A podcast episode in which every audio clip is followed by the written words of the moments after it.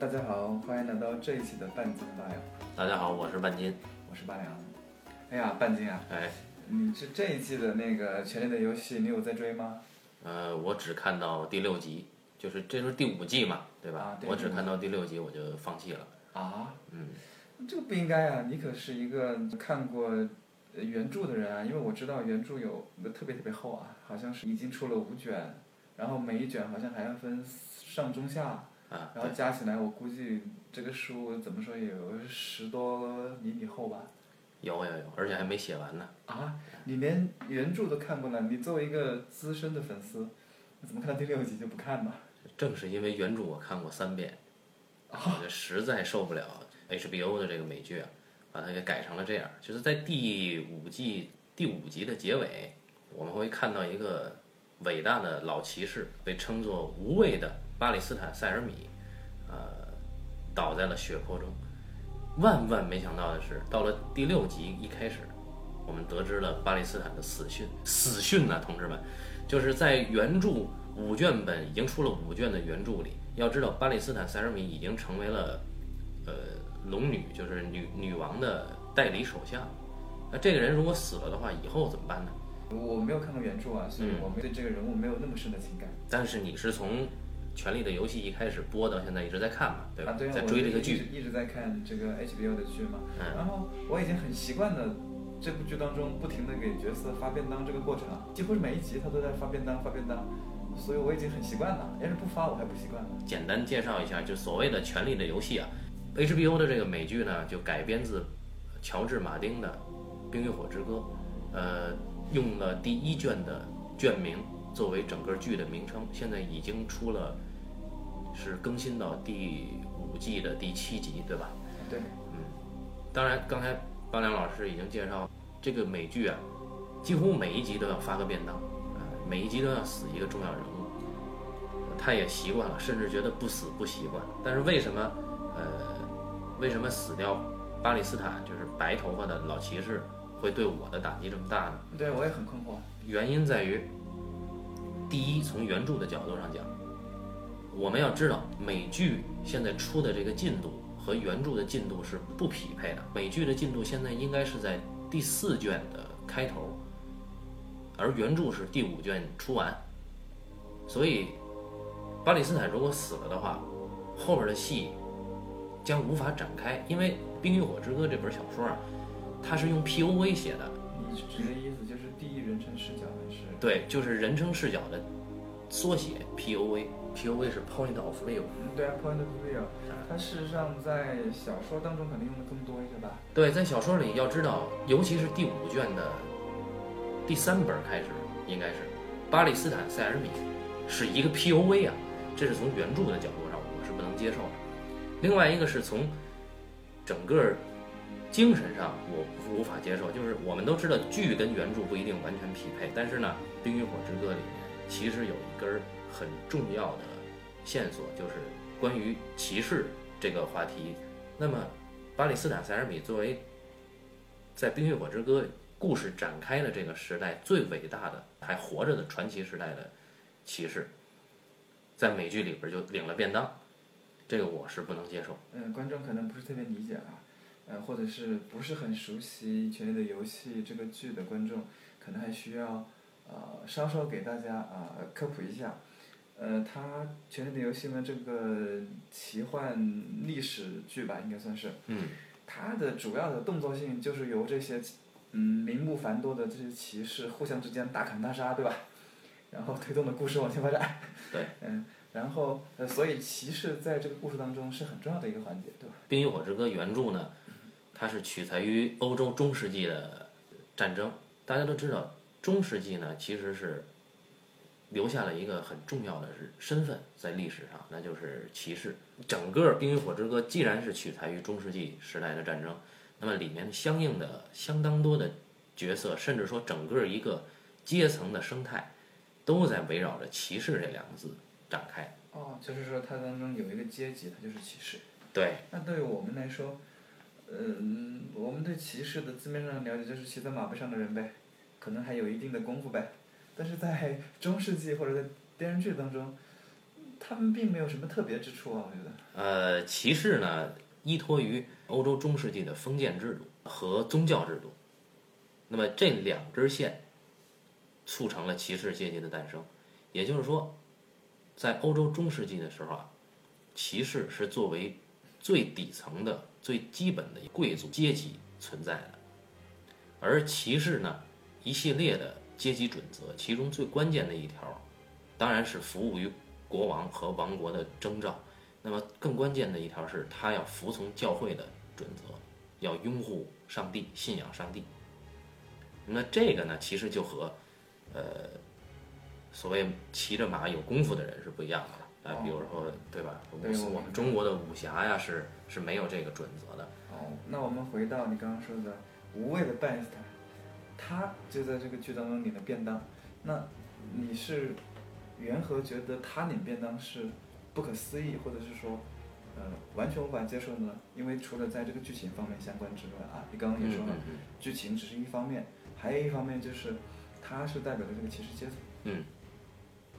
那么为什么他能够代表这个阶层呢？在《冰与火之歌》的故事世界中啊，真正展开叙事的这个年代呢，实际上巴勒斯坦已经老了，老到什么程度呢？他被人称为祖父爵士，白发白胡子，是这样一个垂垂老矣的人物形象。但是呢，他有一个称号叫无畏的。那么什么样的人能被称为无畏的？为什么被称为无畏的呢？这里面呢，我呃参考了《冰火危机》，是一个非常伟大的网站。那么《冰火危机》上是这样简述巴勒斯坦的生平啊，在十岁那年，巴勒斯坦呢靠别人捐助给他的一套铠甲，成为了神秘骑士，参加某一个地方举办的比武大会。那个年代。可是要比现在《冰与火之歌》或者说你们看到的《权力的游戏》这个剧要早上两三代的年代，在十岁的时候，他参加了这个比武大会，因为太年轻，所以遭到了与会骑士的嘲笑。只有一个人是身为王子的邓肯，他呢并没有嘲笑他，并且还给予同情。而邓肯下场比武的时候呢，这些嘲笑巴勒斯坦的骑士们呢。原来看起来很强，但是没有人敢真正下场跟王子挑战，只有巴勒斯坦下场跟邓肯王子一对一单挑。为此，邓肯王子授予他叫他无畏的那个称号。那么到了六年以后，十六岁的时候，巴勒斯坦终于是学成一身武艺，在君临，也就是《冰与火之歌》这部书里的首都啊，君临城举办的比武大会上呢，呃，先后击败了。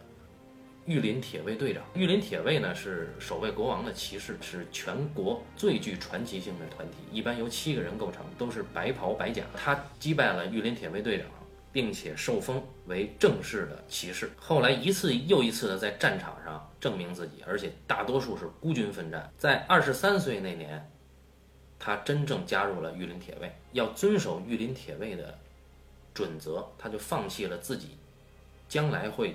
继承的土地和封地，啊，以及财富，纯粹去做了一个御林铁卫。那么他的传奇呢，并没有因此结束。但是说到这儿，大家应该发现了一个特点，就是巴勒斯坦呢，实际上是在前史非常的传奇，而到了真正《冰与火之歌》这个故事开始了以后，反而没有什么，呃，对啊，就没戏了嘛。对，他就没戏了。可是呢，在第五卷是极端丰富的、极端出彩的角色，而。在剧中，他被写死，我实在不知道后面还有谁能够代替巴勒斯坦去做这些事儿，这就是我不能接受的。嗯，刚刚我们听了半斤老师说了这么多，呃，无畏的巴勒斯坦在被领便当之前，他简直就是人生赢家，对吧？你看，从小就能够得到一个神秘的铠甲，对吧？对。呃，然后又那么运气那么好，然后你想想看，一个十几岁一直打到二十多岁。就是打了那么多仗能够活下来的人，本身就是运气很好，对吧？对。所以我相信，嗯，他除了无畏勇敢之外，他肯定也是一个很聪明的，呃，懂得如何保护自己的人。这肯定是要有这个本事的吧？而且他又伺候那么多国王，你知道这个半斤如冠虎啊，那总得有点聪明才智，你总得有点眼力劲儿。呃，但是既然在书中可以说得通，说啊，他成为了这个代理首相之类的，那在剧当中。他的死，我觉得也未必就说不通，因为你要这么想，剧当中呢，他在农女身边的这个呃重要性，我觉得并没有书中那么大，因为龙女身边现在无垢者军团的 BOSS 呃灰虫子啊灰虫子，呃也有一定的重要性嗯。然后还有那个那个什么佣兵团的那个团长，他的情人达里奥纳哈里斯啊，对，他也有一定的重要性。之前呢，还有一位那位什么爵士啊，被他赶走了的，莫尔蒙爵士啊莫尔蒙爵士也有一定的重要性。那也就是说，在龙女身边有好几位人士都很重要，而且第五卷当中，这个我们的小个子先生，呃，我据我所知也会。你说的是提里昂，啊，提里昂，提里昂不也要加入到他的这个团伙当中来吗？嗯也会跟他有一定的关联，对不对？你看提里昂也是个特别聪明的人，嗯他也可以，呃，承担一部分的就是，呃，巴恩斯坦的功能，所以从推动情节上讲，我觉得这还不是，不就是他可以死，死，我觉得他可以死，而且我们要换一个角度上讲，如果他死，他的很多的戏份会不会，或者很多的内容会不会转到 T 两身上去，然后让 T 两这个角色更加的，就是有光有光彩。这可以理解巴良老师的推测，这是很合理的解读。但是是这样的，提里昂呢跟巴里斯坦呢其实相隔至少要有三代人。那么提里昂他的父亲泰温公爵曾经说过，说不管是谁，巴里斯坦加入谁的阵营，光是他的这个名字就比任何人都值钱。那么这句话其实代表了什么呢？代表了巴里斯坦塞尔米这个人。他就意味着传奇骑士，或者说是传奇时代。他跟哪个国王，哪个国王就有福。这还不是我说的，这是泰温这个角色说出来的。它本身是一个象征的，对吧？对，尤其是有很多关于龙女的哥哥，他去世的哥哥，还有龙女的父辈的事情，都是要由巴里斯坦告诉给他，然后他再以史为鉴，成为一代贤君。那么这样导师级的人物，他没了，那么后面相当于剧情就不够分量。当然，我们也不可能祈求一个电视剧能够达到原著的高度。如果说巴良老师认认为巴里斯坦的死无可厚非的话，那么我可以，呃，从另外一个角度去跟大家探讨一个一个猜想，就是也许美剧的编剧跟马丁沟通过。是不是意味着，就是杀死巴里斯坦这个情节的设计，代表了马丁的一种看法？因为我们都知道巴里斯坦迟早要死，只是我没想到他死的这么快而已。你的意思就是说，呃，在这个剧当中，我们现在先抛开原著来讲啊，嗯，在这个剧当中，我们看到了呃形形色色的骑士，嗯，对，呃，有的骑士，比如说像詹姆，嗯，呃，弑君者，啊，对，弑君者，然后一开始的时候是一个无所畏惧、肆无忌惮的人，嗯，但是慢慢的他意识到了自己的责任，对吧？对，这是詹姆，然后也有像猎狗嗯，这样的骑士，呃，表面上看起来很残暴，就像一个疯狗混蛋一样，嗯，但他实际上呢，呃，心里面其实还是个挺善良的人，就看他跟那个小女孩艾莉亚在一起的时候，那么也有我们也见过那百花骑士那样的水货，呃，对，呃，百花骑士我们一会儿会会提到对，他百花骑士。有有也有不水的一面。啊，对对，长得很帅，功夫也不错，对，但是更擅长于搞男女关系。呃，男男关系。啊，对男男关系。那么也有一些呃很 low 的骑士，比方说比方说现任的那些御林铁卫，呃可以被称为废柴联盟。啊、还有一个骑士就是那个洋葱骑士啊，对吧？啊，洋葱骑士洋，葱骑士也是个很有意思的骑士，他以前是一个海盗，对吧？还是个范思言的，还是个海盗什么的。那么这个里面有形形色色各异的骑士，对吧？对。然后最后最后我们看到剧中，我们就会发现啊，其实每一个骑士都很有趣，每一个骑士都很有意思。没错。你包括猎狗，猎狗是不是也死掉了，对吧？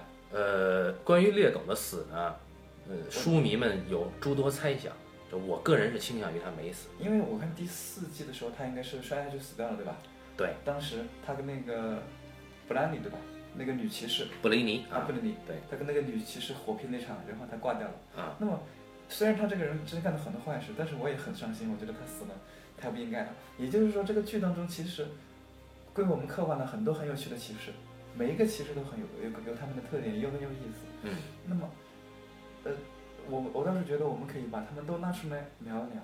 他们就像拜恩斯坦一样，拜恩斯坦在剧中死掉了，我们也会觉得哦，它是一个时代的落幕，对吧？对代表着一种古老的传承的结束，传奇时代的终结。嗯，而传奇结束之后，现在的这些骑士们变得只会死掐呀、暗杀呀，然后嗯那个最很有可能接下来的另外一个传奇骑士，也就是真正能够继承巴恩斯拜恩斯坦的那个精神的人，没准是詹姆也说不定啊。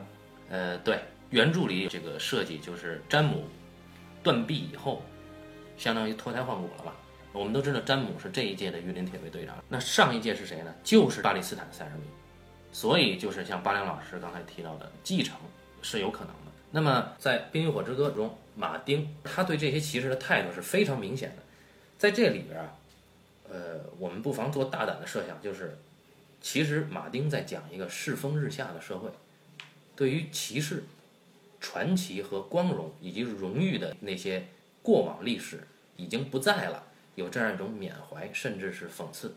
也就是说，如果我们你的意思啊，你的意思是不是这样？就是如果我们把这个书的一部分的东西扯去不看，嗯，它其实是一本很好的骑士小说，而且是本很高级的骑士小说，因为它最后其实讲的是骑士的一去不复返，是吗？对，马丁有另外一本书，叫做《七王国的骑士》，这本书是相当于《冰与火之歌》的单行本啊，它就是讲骑士嘛。它就是讲骑士的，但是它很有意思，它讲一个立志成为骑士的傻大个儿，在路上遇到了一个从皇宫逃出来的王子，结成了一对旅伴。那个王子呢，隐姓埋名，成为了骑这个傻大个儿的侍从啊。我们都知道骑士身边是有一个小的侍从。如果我们把它看成一个公路片儿的话啊，这两个人要去参加比武大会，他们所遇到的人、遇到的骑士们，就代表了马丁对骑士的看法。《七王国的骑士》这本书的年代，其实就是《冰与火之歌》的这个正史年代往前推三代，也就是那个时候，呃，巴里斯坦塞尔米还没有出生的时候。这故事听起来好像好很熟悉的样子。啊你想啊，一个傻大个儿和一个聪明人组成了一对组合，一对骑士组合，然后他们去各地去进行挑战呀、对战斗啊，对是不是很像著名 骑士小说《堂吉诃德》？对，这个傻大个儿呢是没有真正的骑士身份的，只是一个雇佣骑士，就是没有自己领地和爵位的。而且最关键的是，大个儿不会功夫，哇，大个儿还是在路上不停的念下去是吗？但是因为这个大个儿，导致了整个王国王权继承的一场又一场风波啊。那我觉得这个故事还是很有意思的。这个故事非常有意思，这个恰恰就代表了马丁对于骑士制度以及骑士精神的缅怀。也就是说，他觉得骑士其实是挺 low 的，是吧？或者是说，真正有荣誉感的骑士已经其实逝去了越来越少了。对对对，没准儿这个无畏哥死了之后，就只剩下詹姆，詹姆肯定是死路一条嘛。詹姆是必须得死的。哎，对，后面就没有人了，是吗？我们来简单说一下詹姆这个人，因为这个人其实代表了马丁对骑士的另一种看法。詹姆·兰尼斯特呢，是呃《冰与火之歌》小说中七大王国最有钱的那个王国的合法继承人。我们可以把它理解为，呃、北洋军阀时期的张学良少张学良，对，可以把它理解为张学良。但是，詹姆这一生再也不能继承他父亲泰温公爵的所有的一切，为什么呢？因为爱情。詹姆爱上了他的孪生姐姐瑟西，两个人从小就好了。除了瑟西，他一生没再碰过任何的女人。我们都知道，权力的游戏就是各个大领主之间权力的博弈，而瑟西是迟早要嫁人的嘛。当时詹姆知道瑟西要许配给这个劳勃，劳勃国王的时候呢，詹姆决定，呃，这瑟西说你要你要想随时在我身边，你就要到首都去去做御林铁卫。为什么要做御林铁卫呢？第一，御林铁卫要时刻不离，贴身保护国王。这就意味着，如果瑟西是王后，那么詹姆就可以每天都见到她。但是我们也知道，你一旦成了御林铁卫，就等于他自动要放弃所有的凯岩城的继承权。那么为了爱情，詹姆放弃了一切，这是一个很痴情的骑士。而詹姆本人的武艺呢，我们都不用说了，是最年轻的御林铁卫。在加入御林铁卫之前，战功赫赫；加入御林铁卫之后呢，倒确实没办什么正经事儿。但是他办了一件事儿，成为整个《冰与火之歌》的故事的肇始，就是他身为御林铁卫，把国王给杀了，就是蜂王伊里斯。这个我们就没法去展开了，因为这展开就太长了。对，没法展开。也刚才像包括刚才说的，瑟西让他去加入御林铁卫啊，后来为什么他加入了御林铁卫，但是瑟西没有入宫？这里面的误会就太多了，我们也没法展开。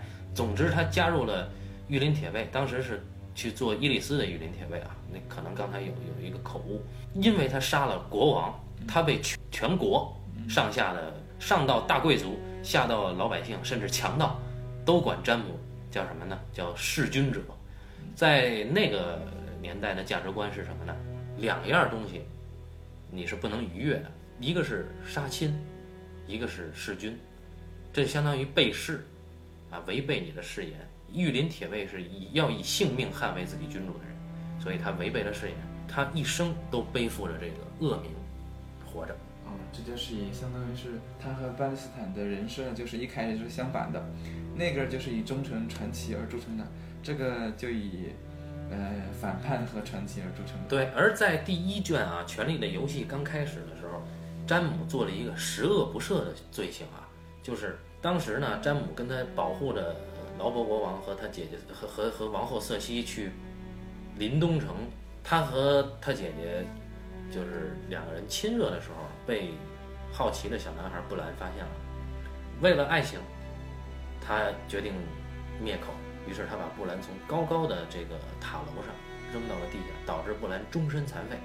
那么对小孩下手，这个在全世界的价值观里面都是不可饶恕的。所以詹姆一开始是一个无所畏惧，甚至没有任何价值观的人，嗯，就是没有节操嘛。对，没有任何节操。但是到了第三卷开始，他突然变得有节操了。对，从詹姆被擒开始，我们后来一点一点发现，为什么詹姆会杀了上一任国王，而詹姆为这些付出了什么，我们就开始逐渐反转对詹姆的认识。在詹姆身上，外表上看，他违背了所有的骑士信条。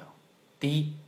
和姐姐乱伦，这是对于宗教的亵渎；第二，杀害自己的国王，这是对于誓言的亵渎。骑士精神里边这两条他全部给玷污了。第三，我们要锄强扶弱嘛，骑士，他把小孩从高楼上扔下来，所以詹姆违背了所有作为骑士应该履行的职责。但是到后来我们发现，啊，这是一个看似违反了所有骑士信条的没有节操的骑士，但实际上这个人的内心世界。以及他觉醒以后所做的一切救赎，都是真正的骑士都难以做到的事情。嗯，然后呢，跟他相比，什么魔山呀、猎狗呀？魔山我们就不说了，就猎狗的哥哥，他是一个杀人机器啊，这个不说了。猎狗是一个愤世嫉俗的、受过童年创伤的人啊，因为猎狗的半边脸被他亲哥哥魔山摁在火盆里灼伤，所以猎狗一辈子都有心理阴影。但是。就算是这样，猎狗的心是非常柔软的，对女士是非常的有绅士风度的。他有他自己的准则，尽管猎狗经常是侮辱骑士啊、侮辱贵族啊，满嘴都是脏话，包括在国王面前都是一样啊。那么，这个人其实是被马丁所眷顾的一个角色。詹姆也是，包括塞尔米、巴里斯坦、塞尔米这三个骑士啊，虽然各个不同。虽然都很衰，巴里斯坦塞尔米出来以后就是老头了，没干过什么事儿了。詹姆出来以后是一个没节操的恶人，而桑多是一个疯狗。那么这三个人虽然看起来都很凶，都很帅，但是马丁真的很喜欢他们。而且这这三个人当中有两个人还是残废，哎，一个没有了胳膊，另外一个脸上少了半边，还有一个头发他全白，就是说这三个人，嗯。从外表上来看，一点优势都没有。对，然后我们看看其他，就是所谓的正经的骑士，有正经名分骑士，他们都是什么样？百花骑士第一个，还是要说一说这个百花骑士。百花骑士是可以说是七大国里面长得最帅的骑士，而他呢是个同性恋者，有着极高的荣誉感。那么，在詹姆断臂回归之后，百花骑士已经加入了御林铁卫。而詹姆对百花骑士的态度，在原著里面是有提及的，就是詹姆其实在百花骑士身上看到了年轻时候的自己。他知道百花骑士是一个有荣誉感的骑士，并不是外界说的花架子，所以他对百花骑士经常有一些严厉的呃教导。但是在电视剧当中，百花骑士明显就是个花架子。对，所以这是我放弃电视剧的另外一个原因啊。那么，百花骑士呢，在原著中现在有一个伏笔，就是百花骑士带领呃一队人马去龙石岛讨伐斯坦尼斯的残党的时候，他被毁容了。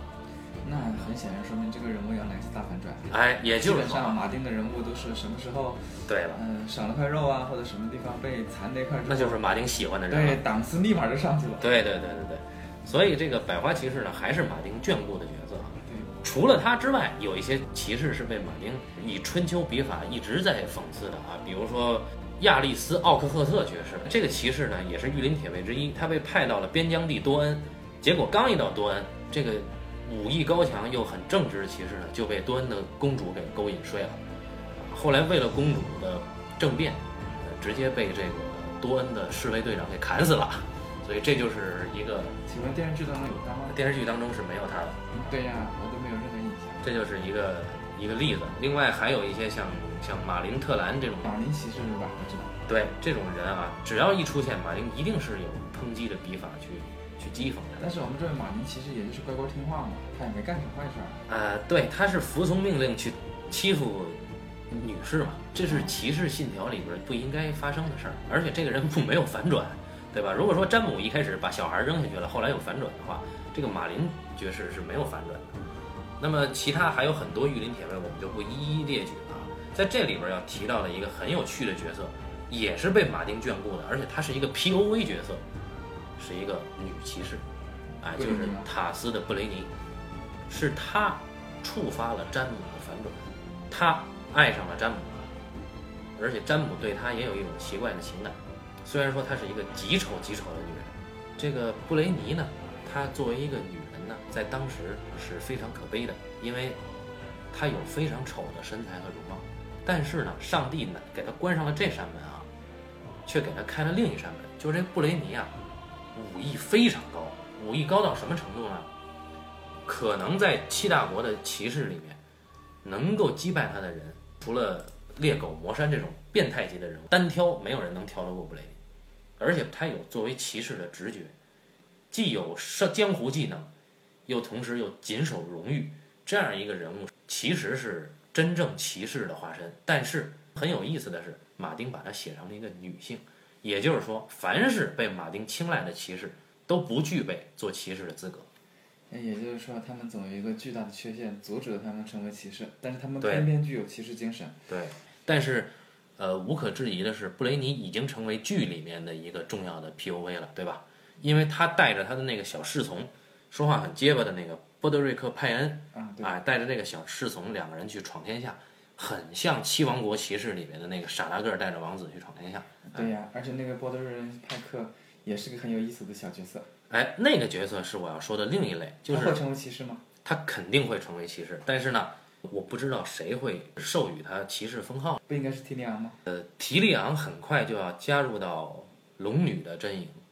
那么提利昂再见到波德瑞克·派恩的时候，可能那个时候波德瑞克·派恩已经是骑士了。我还以为他已经领便当了呢。我们先简单介绍一下这个中世纪骑士是怎么一个受封的过程啊。一般来讲，中世纪骑士呢，小的时候啊，都是出生在贵族家庭，不管高低啊，都是有贵族身份的。那么在六七岁的时候呢，这个小孩会被送到一个真正的骑士家里去做侍从，学习各种骑士的准则呀、道德呀、礼仪以及武艺。成年以后，依据这位侍从就这个小孩的表现和他的武艺以及他的道德来决定是否封他骑士。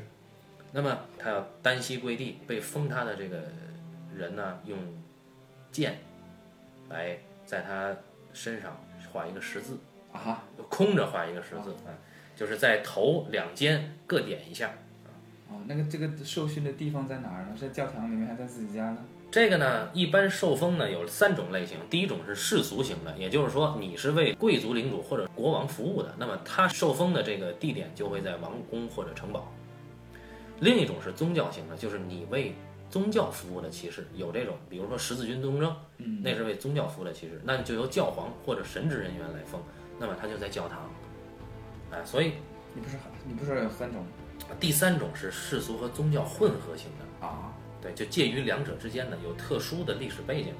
你比如说啊，我们这个《冰与火之歌》的原著里面，到后来第四卷的末崛起了一支势力，就是民间生出的一个宗教势力，它被称为麻雀，是一群有七神信仰的乞丐，他们自发组成了一个遍及全国的联盟，就是受教会庇护的平民阶级。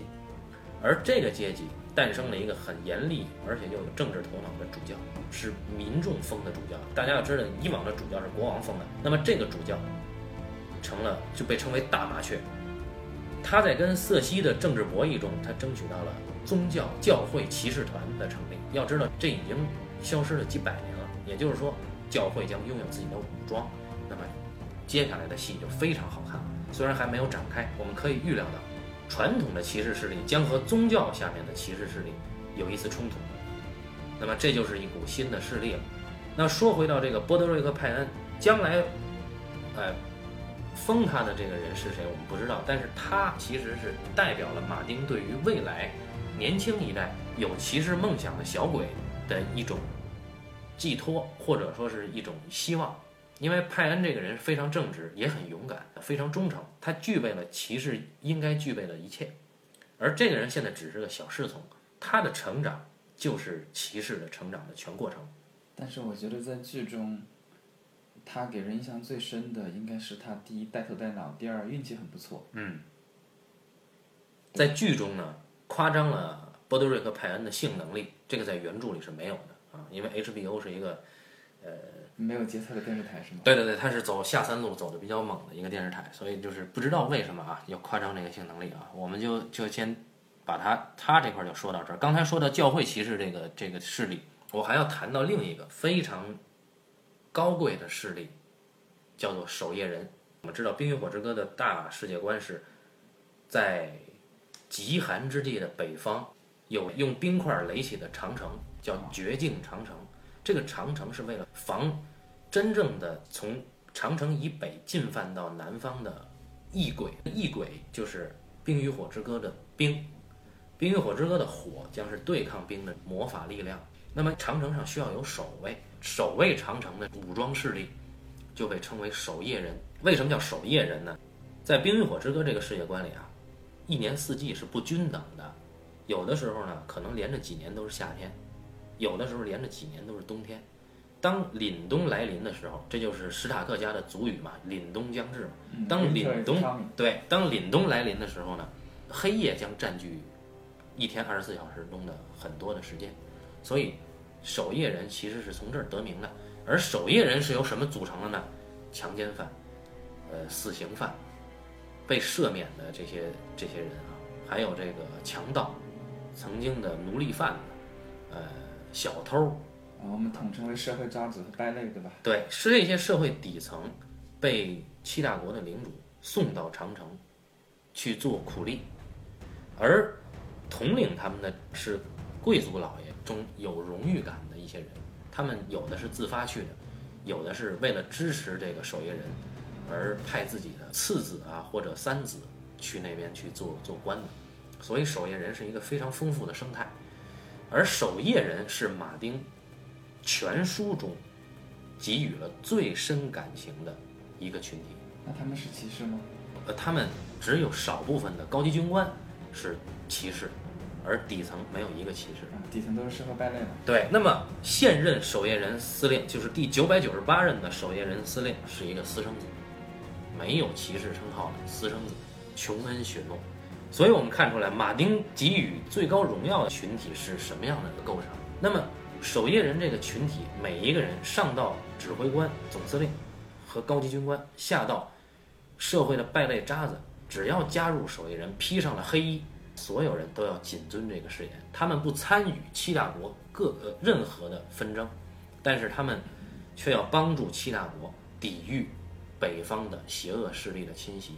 也就是他们仅仅是为事业而生存，为事业而活，对吧？对，这个群体是非常高贵的。那也就是说，其实他们比其他人更加纯粹一些。对，很有意思的是，他们被称为乌鸦，因为他们每一个人都穿黑衣，而教会势力被称为麻雀，所以未来我们可以看到乌鸦与麻雀到底是这样一个组合。哎谁更高贵啊？谁更有悲剧色彩？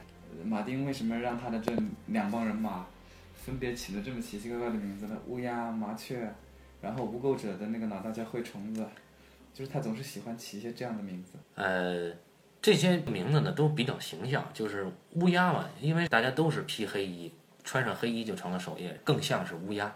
麻雀呢，就是四处去乞食的啊，就是因为整个国内战乱，那导致很多百姓流离失所，他们又信仰七神，所以他们在这个信仰之下互相抱团，互相去接济对方，大家哪儿有吃的就去哪儿，这就是麻雀。已经说完了几个主要的骑士形象，呃，也说了当中最有名的一个具有骑士精神的团体，啊、然后我们接下来该说什么？然后我觉得我们这一期呢就可以先讲到这儿。关于《冰与火之歌》，关于《权力的游戏》美剧，呃，其实还有无数的话题可以延伸。呃，也许我们以后几期呢会找一些大家都感兴趣的点来跟大家一起去探讨。那么这一期就到这儿，感谢大家的收听，